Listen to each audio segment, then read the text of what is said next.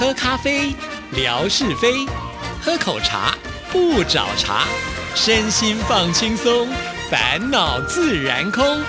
央广即时通，互动更畅通。亲爱的听众朋友，大家好，欢迎收听今天的央广即时通，我是谭志毅。在今天的节目里呢，我们也是要来回复听众朋友的信件，要来看的呢，就是很会连载的 Live 拉萨啊。之前呢，通过他的信件，让我们知道啊，为什么他会从四川到呃拉萨去，然后在拉萨找到了什么样的工作，在工作当中又找到了成就感。那当时呢，还有预告了，明明知道相思苦啊，对什么相思呢？当然是对人喽。今天的这封信呢，是跟情感有关系的信件哈。诶，我们很少在节目当中会念出像这样的信哈，赶紧就来看看这个内容写的是什么。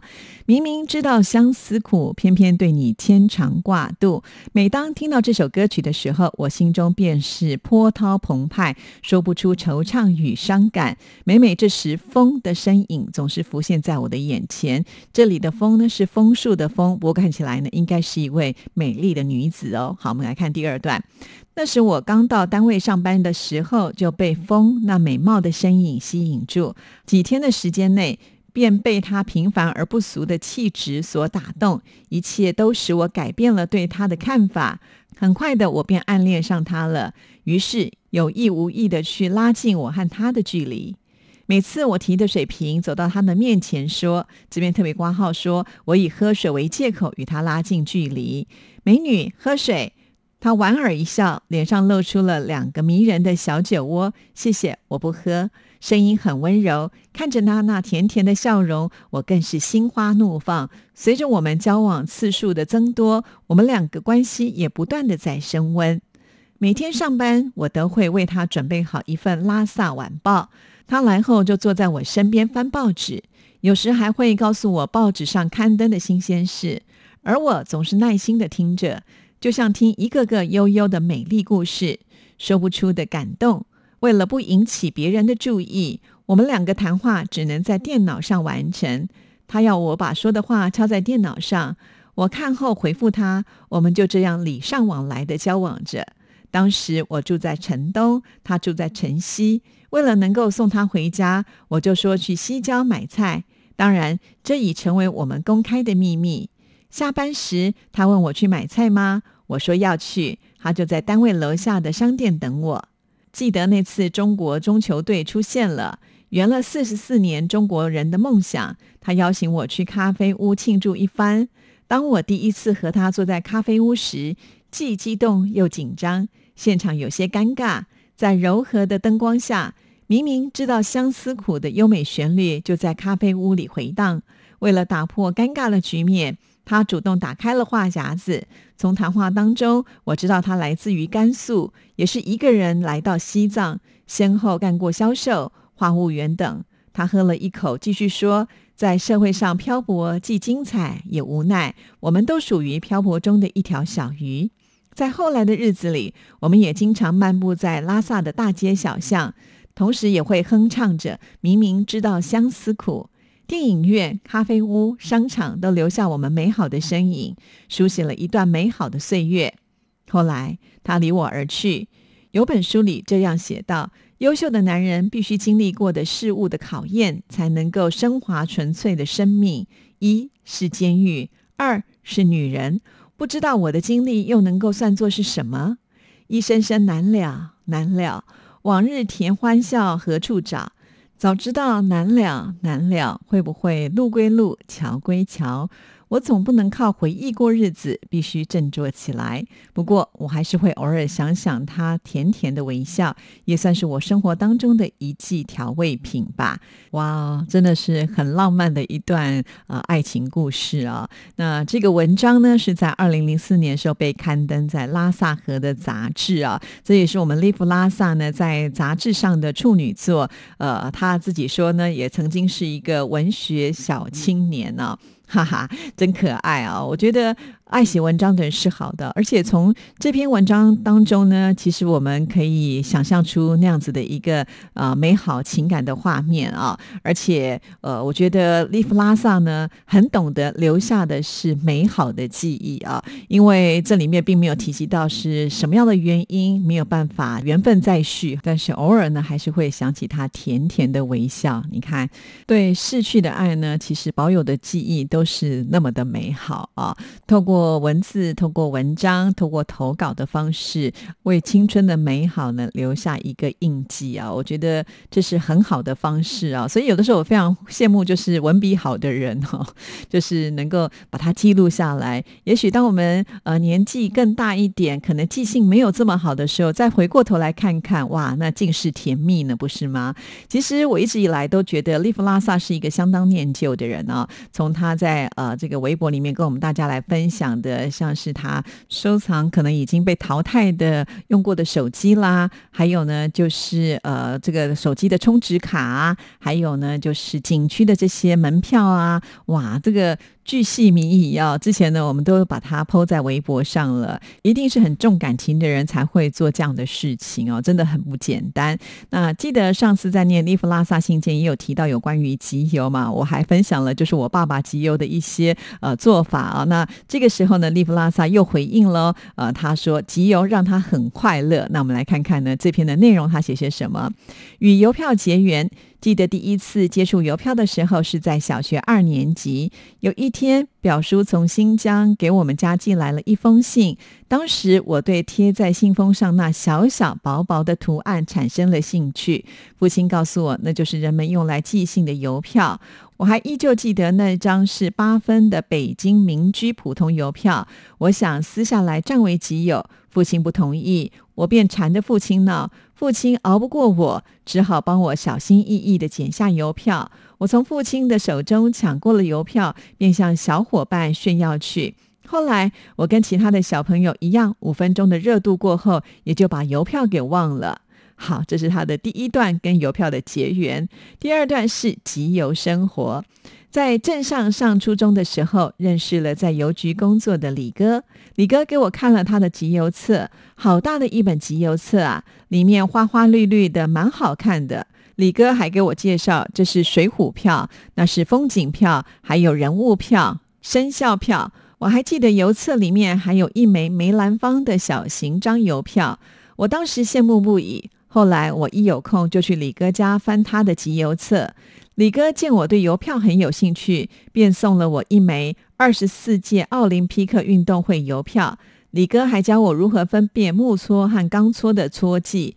除了收藏邮票外，还有首日封、纪念封、金币、银币、纪念币。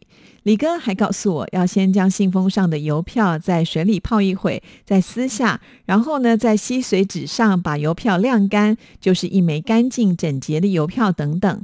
从那个时候开始，我便对邮票产生了浓厚的兴趣。在接下来的日子里，我便使出了一切方法搜刮邮票，到邮局买，从信封上撕。由于我的零用钱有限，所以也没有集到多少邮票。为了能够集更多的邮票，我还通过广播电台的交友节目认识了几位有共同爱好的笔友，他们也为我寄来了不少的邮票。每次去县城，我都会在集邮公司的柜台前呆呆着看了好久，也会买几份《中国集邮报》。从那上面，我学到了很多集邮的知识。那本薄厚的集邮册变成了我的心肝宝贝。每当夜当人静的时候，我便把它们拿出来，慢慢的翻看。每个邮票都汇聚着我的热情，我的执着。好，下一段是集邮之乐。在拉萨，我的集邮兴趣更浓厚。除了年票，我还搜集了具有西藏风情的纪念封、首日封。有的时候在八廓街也能够掏到纪念币。在 QQ 群里，我认识更多的友友，与他们交流，互寄首日封。记得二零一五年七月三十一号晚上八点发行北京申办二零二二年冬季奥运成功纪念邮票。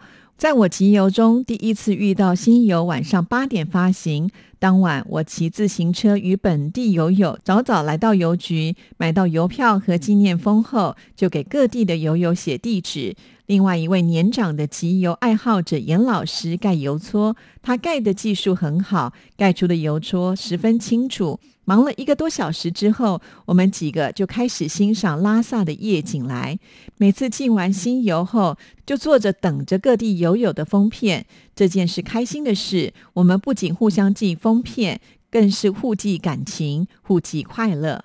哇，这段内容又让我陷入到就是当年我看爸爸在集邮的那种感觉哈。其实我真的不知道我爸爸是怎么样开始喜欢上这个集邮的爱好啊，这个有点可惜啊。那不过呢，我爸爸确实啊，就是在集邮的过程当中，他不只是会收集邮票，而且呢也会呃收集所谓的首日封啦、纪念封啊、金币、银币、纪念币等等。真的耶，以前每次一发行的时候，我就记得我爸爸就去排队抢购啊，尤其。有一些啊，什么金币好像价格还蛮高的。当时我妈妈都会念说，呃，这个家里呢可能要用的钱都不够了，还来去买这些东西啊，所以有这个抱怨的印象哈。这样回头想想，其实我爸爸不烟不酒哈，那他就是有这样子一个兴趣，呃，可以跟一些好朋友互相的交流，这种感觉蛮好的啊。那不只是我们的利弗拉萨有在集邮嘛，像是我知道我们的泥娃娃啦，还有呢乐。想啊，也都有集邮的嗜好，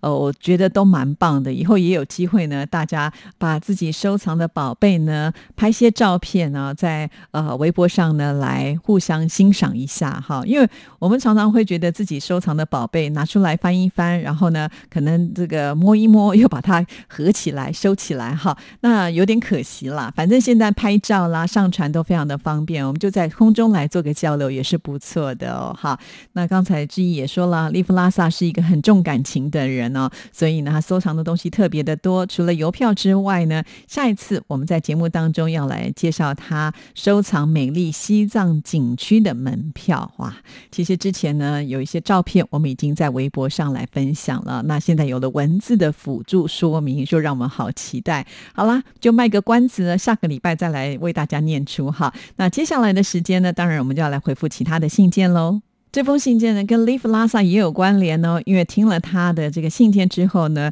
我们另外一位听众朋友冯乐祥也有感而发，写了这一封信。你好，志怡姐，本周听到 Live 拉萨的信件，原来乘坐汽车从四川进入西藏是那么的艰辛啊！